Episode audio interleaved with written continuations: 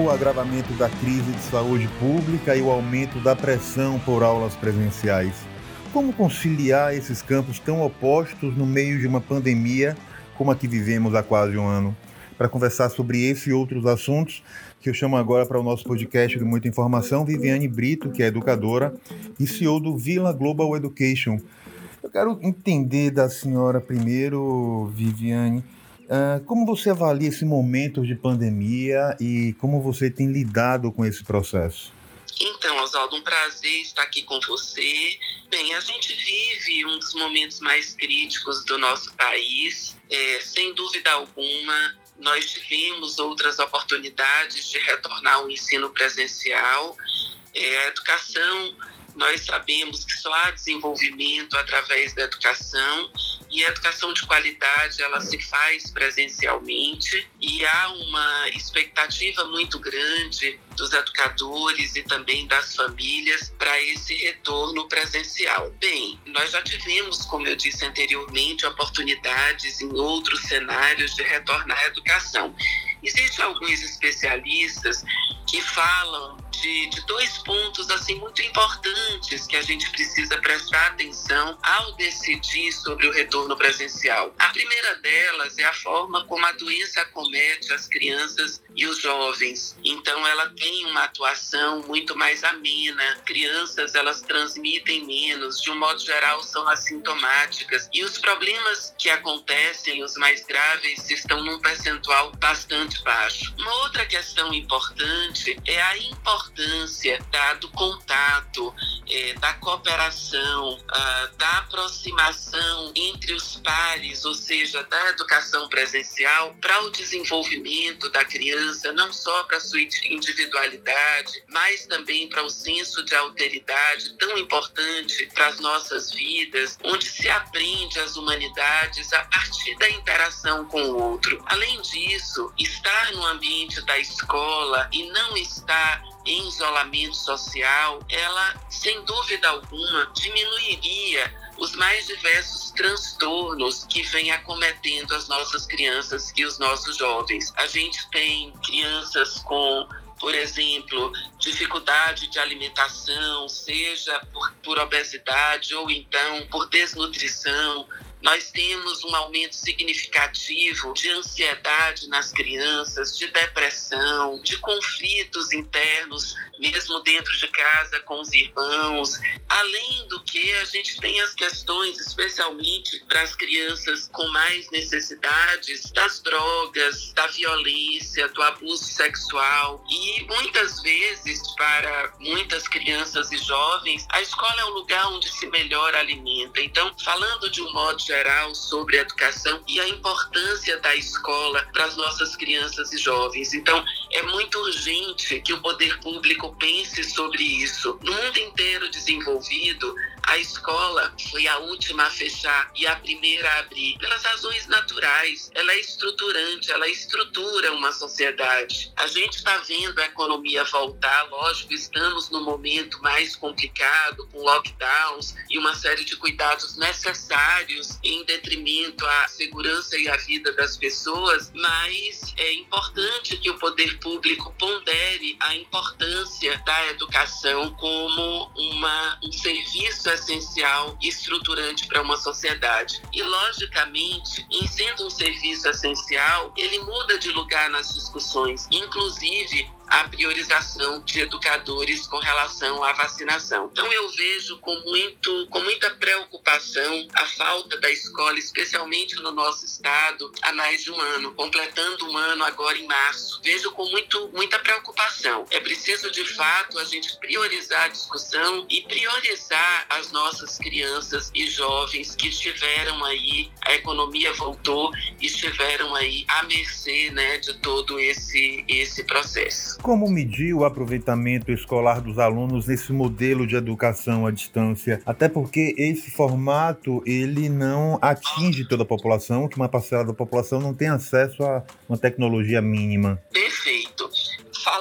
Exclusivamente, como você bem diz, daquelas crianças e jovens que têm acesso à tecnologia e que tiveram a oportunidade de, ainda que com todas as dificuldades, receberem ensino remoto, cada escola, Oswaldo, escolhe o seu caminho. No caso do Vila, nós adotamos alguns procedimentos muito importantes. Quando a gente fala, por exemplo, do ensino remoto, é diferente da gente falar do ensino à distância, que é muito aplicado nas faculdades, nos cursos profissionalizantes, onde se entrega o conteúdo e o aluno e fica a critério do aluno. No caso da, do ensino remoto, é diferente. Na verdade, estrutura esse processo para o nosso aluno. A gente se preocupa com a qualidade do ensino e com a rotina que precisa estar previamente definida, assim como a assistência a todos eles e, e a preocupação com a experiência que eles têm. Para que essa avaliação,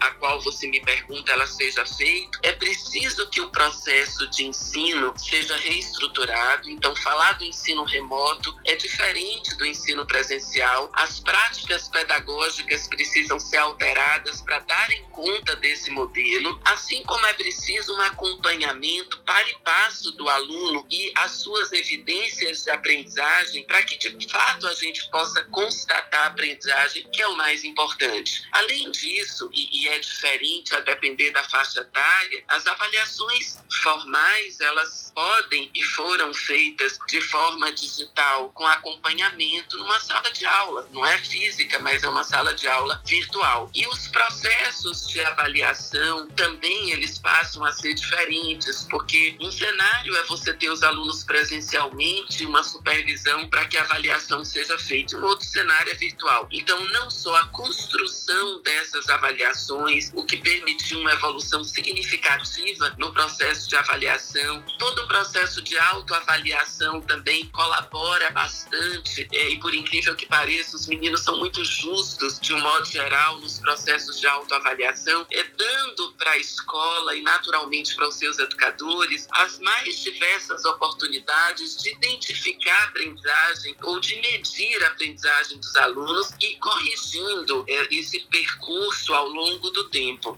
No caso do Vila, para além de todo esse processo que aconteceu ao longo de 2020, nós finalizamos o ano com uma, uma avaliação diagnóstica e iniciamos o ano letivo com uma outra avaliação diagnóstica para que a gente pudesse retomar os pontos que nós entendemos terem sido mais frágeis. E assim a gente vem seguindo não só com o processo normal das aulas e da checagem, do acompanhamento das evidências de aprendizagem, mas também com plantões individuais, especialmente na educação infantil nos anos iniciais, com cada aluno, para que o professor possa fazer um atendimento cada vez mais individualizado com os nossos alunos. Isso é muito necessário no ensino remoto. A educação 4.0 deixou de ser uma opção ou um plano para o futuro para se tornar uma necessidade imediata. Ah, já estava no processo de digitalização conseguiu avanços muito mais significativos ao longo da pandemia. A educação digital e a revolução do aprendizado são possíveis num momento como esse de pandemia? Olha, Oswaldo, sim, é possível mas naturalmente muito mais fácil para quem já tinha uma cultura digital implementada na instituição. Eu posso dizer que tem duas questões que elas se conversam fortemente, que no nosso ponto de vista contribuem demais com esse processo de transformação que foi necessário. Antes de falar desses dois pontos, é importante ressaltar que há mais de 20 anos, ou mais precisamente há 20 anos, a transformação digital ela vem chegando para a educação também, para todos, mas para a educação também. De um jeito mais difícil, porque de fato é, é, havia uma resistência maior. E a pandemia veio para realmente deslocar todo mundo dos seus lugares e corrermos uns mais, outros menos, a depender da posição que estavam, em prol dessa transformação digital. Eu considero que dois itens, como falei anteriormente, são muito importantes para esse processo, que a cultura maker, elas se conversam, né? E a cultura digital. No caso da cultura maker, eh, Oswaldo, nós temos quatro elementos que são fundamentais. Processo criativo, então o processo de criar com as próprias mãos é mais ou menos ter uma ideia e colocar a mão na massa, ou seja, todo o processo de originalidade do indivíduo, processo colaborativo, open source, que através dessa cultura maker você traz um outro movimento dentro das salas de aula, nos espaços de aprendizagem, a sustentabilidade, que é a gente saber usar os recursos que estão disponíveis e cuidar para que os desperdícios não aconteçam e o processo de escalabilidade, que é você multiplicar de fato aquilo que é criado e ganhar uma escala sempre que possível gastando pouco. Esse processo ele conversa demais com a cultura digital, não é? E o que que a gente a cultura digital para o Vila, por exemplo, é uma linguagem. Então nós temos a cultura digital como uma das nossas dimensões curriculares. Se o processo digital for Ctrl C, Ctrl V, ou seja, ele existe porque está é, tá na moda, ele existe porque é tendência, ele existe para efeito de marketing, não funciona a médio e longo prazo. Ele precisa fazer parte do currículo. No caso do Vila, que tem um currículo baseado em competências e com foco na formação integral dos seus alunos e naturalmente cuidando fortemente da aprendizagem,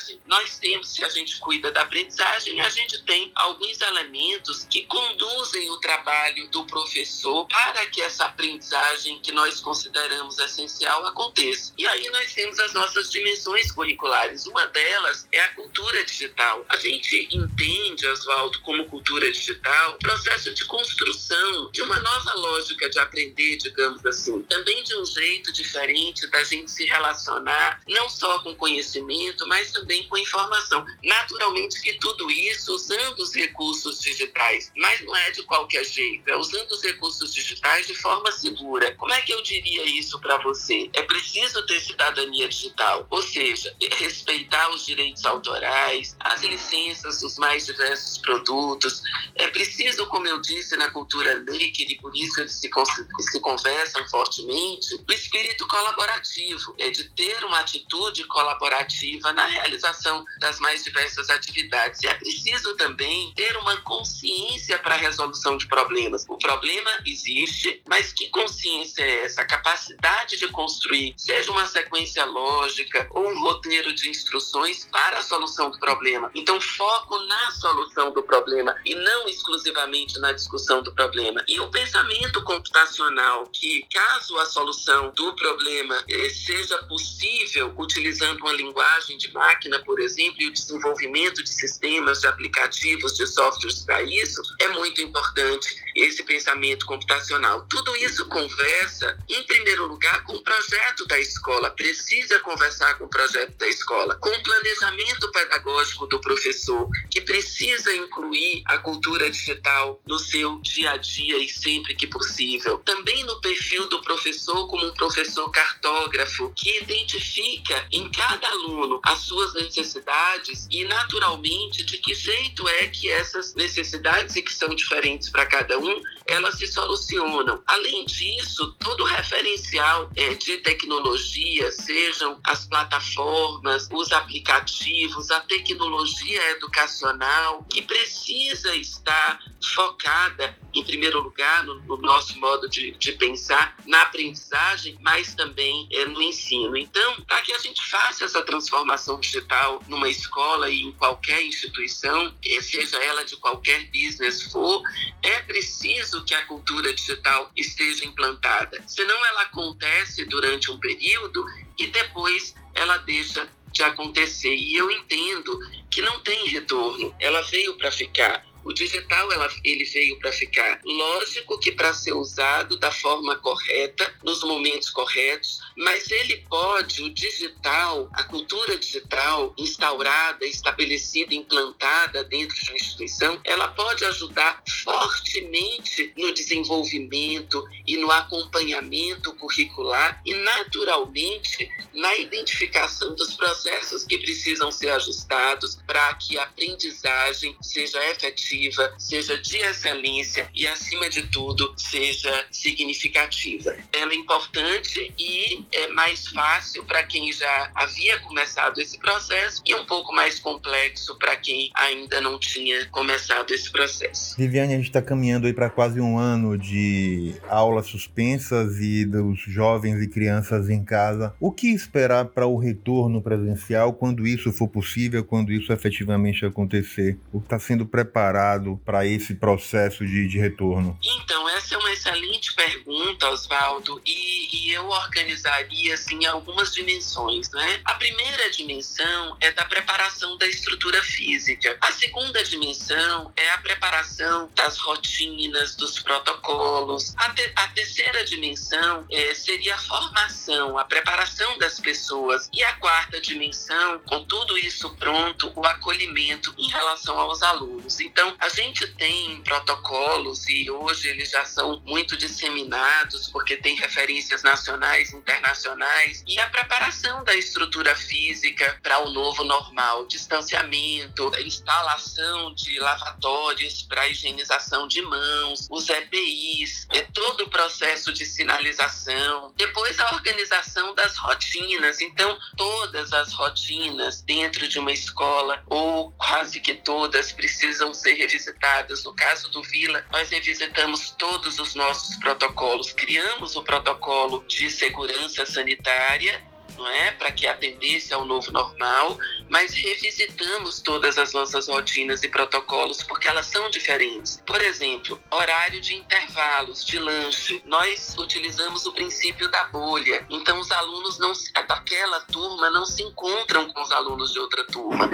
Então esse processo aí eu estou dando apenas um exemplo, precisou ser totalmente modificado. As rotinas de aeração que não existiam. A nossa escola, ela tem todo um processo processo de renovação de ar na sala de aula, mas ainda assim, pelo nosso grau de exigência, nós também fazemos as rotinas de aeração, de lavagem de mãos, a respeito da gente ter na porta de cada sala de aula, ou seja, em cada sala de aula, os dispensers de álcool em gel e dentro das salas da educação infantil, banheiros com lavatórios para facilitar a higienização das crianças. Então, desde o uso dos materiais individualizados a todas essas rotinas, há modificações significativas a serem feitas. Esse como segundo pilar. O terceiro pilar, um pilar de formação. Então, nós tivemos formações virtuais e presenciais com absolutamente todos os nossos profissionais. Nós entendemos que se os adultos estiverem preparados e se eles cumprirem com rigor o nosso, os nossos protocolos, os problemas é, naturalmente serão menores. Assim como nós estamos concluindo o processo de formação virtual com as nossas famílias, a despeito de toda comunicação, nós temos um site que é o Vila Safe, que tem toda a informação para o retorno, todos os cards com as informações necessárias para o cumprimento de uma série de procedimentos. Foi disponibilizado desde o ano do meio do ano passado para as famílias que não só acompanham os nossos comunicados, mas também vídeos, cards cards que estão aí postos no nosso site para o retorno presencial. Não bastasse isso, pela importância e pela, pelo grau de excelência que a gente quer imprimir nesse retorno, nós fizemos e estamos concluindo, na verdade, as formações com todas as nossas famílias virtualmente. Então, a gente tem uma sala virtual e nós fazemos a formação porque existem duas barreiras importantes. A da família, que precisa cuidar fortemente. Não adianta a gente ter todo o processo na escola se aquela criança não está cumprindo em casa, junto a essa família, os cuidados necessários para que a sociedade, para que essa comunidade se proteja. Então, tem uma barreira importante que é a família, que só deve mandar para a escola se a criança, se o jovem está bem de saúde e não tem nenhum sintoma, nenhum indício de qualquer que seja o problema, porque em momentos de pandemia é preciso que a gente cuide de qualquer que seja a manifestação, assim como a barreira da escola, com todos esses cuidados. A higienização é diferente da limpeza. Então a higienização precisa ser diferente, os espaços precisam estar adequados, assim como também as rotinas e formações feitas, como falei nos três pilares anteriores. Mas o último pilar, e no meu ponto de vista tão importante quanto todos eles, é a preparação de nós educadores é, para receber essas crianças, para acolher essas crianças e jovens que chegarão com uma série, sem dúvida alguma, com as mais diversas consequências desse isolamento social. É, como disse anteriormente, a gente tem questões de sono, de ansiedade, de falta de foco, do apego grande ao pai ou à mãe, a quem esteve mais perto nesse período. A gente tem distúrbios alimentares importantes, ansiedade, depressão, e nós temos nos preparado muito para acolher com dignidade essas crianças e jovens que já sofreram muito, muito, e que precisam ser muito bem acolhidos e, de fato, terem aquilo que eles merecem, que é a escola, que é uma educação como ela deve ser presencial. Para a gente finalizar, não dá para falar da previsão e do planejamento para 2021, novos investimentos, como o Grupo Vila tem se estruturado, o que é que vem de novidade para 2021, apesar do momento de crise? Olha só, nós inauguramos uma nova unidade no Vila Litoral Norte. Ela está muito linda, independente da beleza dela. Hoje nós temos o Vila Paralela e o Vila Litoral Norte. Independente da beleza arquitetônica realmente, e faço questão que você nos visite, acho que você vai ficar muito orgulhoso de viver num estado, porque uma fica em Salvador e outra na região metropolitana, no litoral norte, em Camaçari. Você vai ficar muito feliz por conhecer esses equipamentos que nós estamos disponibilizando. De fato, considero um presente para a educação. Nós iniciamos as nossas atividades nas duas unidades, claro que de forma remota, no dia 1 de fevereiro. E cumpriremos, como cumprimos em 2020, rigorosamente o nosso planejamento, que está absolutamente pronto para o ano de 2021. Então, nós não deixamos pendências para 2020. Nós concluímos todo o nosso trabalho em 2020, assim o faremos em 2021. Em 2021, a gente tem algumas novidades muito importantes. O Vila, talvez de forma pioneira na Bahia, já iniciou o trabalho com os itinerários formativos que a gente vai ver na mídia para o novo ensino médio, né? Tem sido chamado novo ensino médio. Então a gente já iniciou com muito sucesso o trabalho com os itinerários formativos, que são os nossos alunos escolhem as áreas que eles querem seguir e eles têm mais essa opção que os aproxima do ensino superior de uma forma mais leve. Além disso, nós implementamos o projeto de vida, não só no ensino médio, como preconiza a Base Nacional Comum Curricular, mas desde a educação infantil. Então nós temos em todos os segmentos do projeto de vida de cada aluno, para que de fato os seus sonhos, os seus desejos sejam trabalhados ao longo da vida desse aluno na nossa escola e a gente possa contribuir com a autoestima, com a segurança, com a preparação desse aluno para o novo, que é o que é a maior certeza que a gente tem que o novo vai existir o tempo inteiro nas nossas vidas, que de fato ele esteja equilibrado para esses tempos diferentes que a gente vem, tem vivido, mas que acima de tudo que sejam valorizados os seus talentos, as suas forças individuais através dos seus respectivos projetos de vida e que a gente possa focar muito mais nas forças do que eh, naturalmente nas fraquezas que durante muito tempo foram evidenciadas na educação. Hoje, especialmente o século XXI, ele pede uma educação diferente, uma educação mais colaborativa, uma educação onde se trabalha a pedagogia ativa, onde há o compartilhamento, a troca, o protagonismo, o processo autoral é dos nossos alunos. E o Vila tem trabalhado cada ano que passa mais com relação a esses processos. E temos, estamos também desenvolvendo uma plataforma que cuida com acuracidade, eu digo com muita muita responsabilidade, com muita responsabilidade, eu diria, do desenvolvimento do currículo. Então é muito fácil dizer que você forma um aluno protagonista, mas como é que você comprova que você forma um aluno protagonista, é, autor do seu próprio, da seu próprio caminho, resiliente, forte, multiletrado, intercultural, com inteligência socioemocional bem desenvolvida? Como é que você, com pensamento científico estruturado, como é que você dizer? É muito simples, é fácil você dizer mas o Vila é muito sério nos seus processos. Então, como é que a gente mostra isso acontecendo? E a nossa plataforma, ela tem esse objetivo para que cada aluno tenha as suas competências muito bem cuidadas, desenvolvidas e comprovadas através das evidências de aprendizagem de cada um, e aí a gente possa ter a tranquilidade humana, emocional, espiritual de que de fato estamos desenvolvendo um trabalho de excelência e com compromisso com as famílias e com os alunos que nos escolheram como educadores das suas, no caso das famílias, das suas joias mais preciosas, que são seus filhos. Com certeza. Viviane, eu quero agradecer demais a sua participação com a gente aqui no podcast do Muita Informação, parabenizar pelo trabalho que vocês fazem tão importante aí no processo de formação de jovens, de crianças. Parabéns. Muito obrigado, Oswaldo. Para mim também foi um prazer enorme conversar com você e poder participar do seu podcast. Muito obrigado, um ótimo dia. Siga a gente nas nossas redes sociais e até o próximo podcast.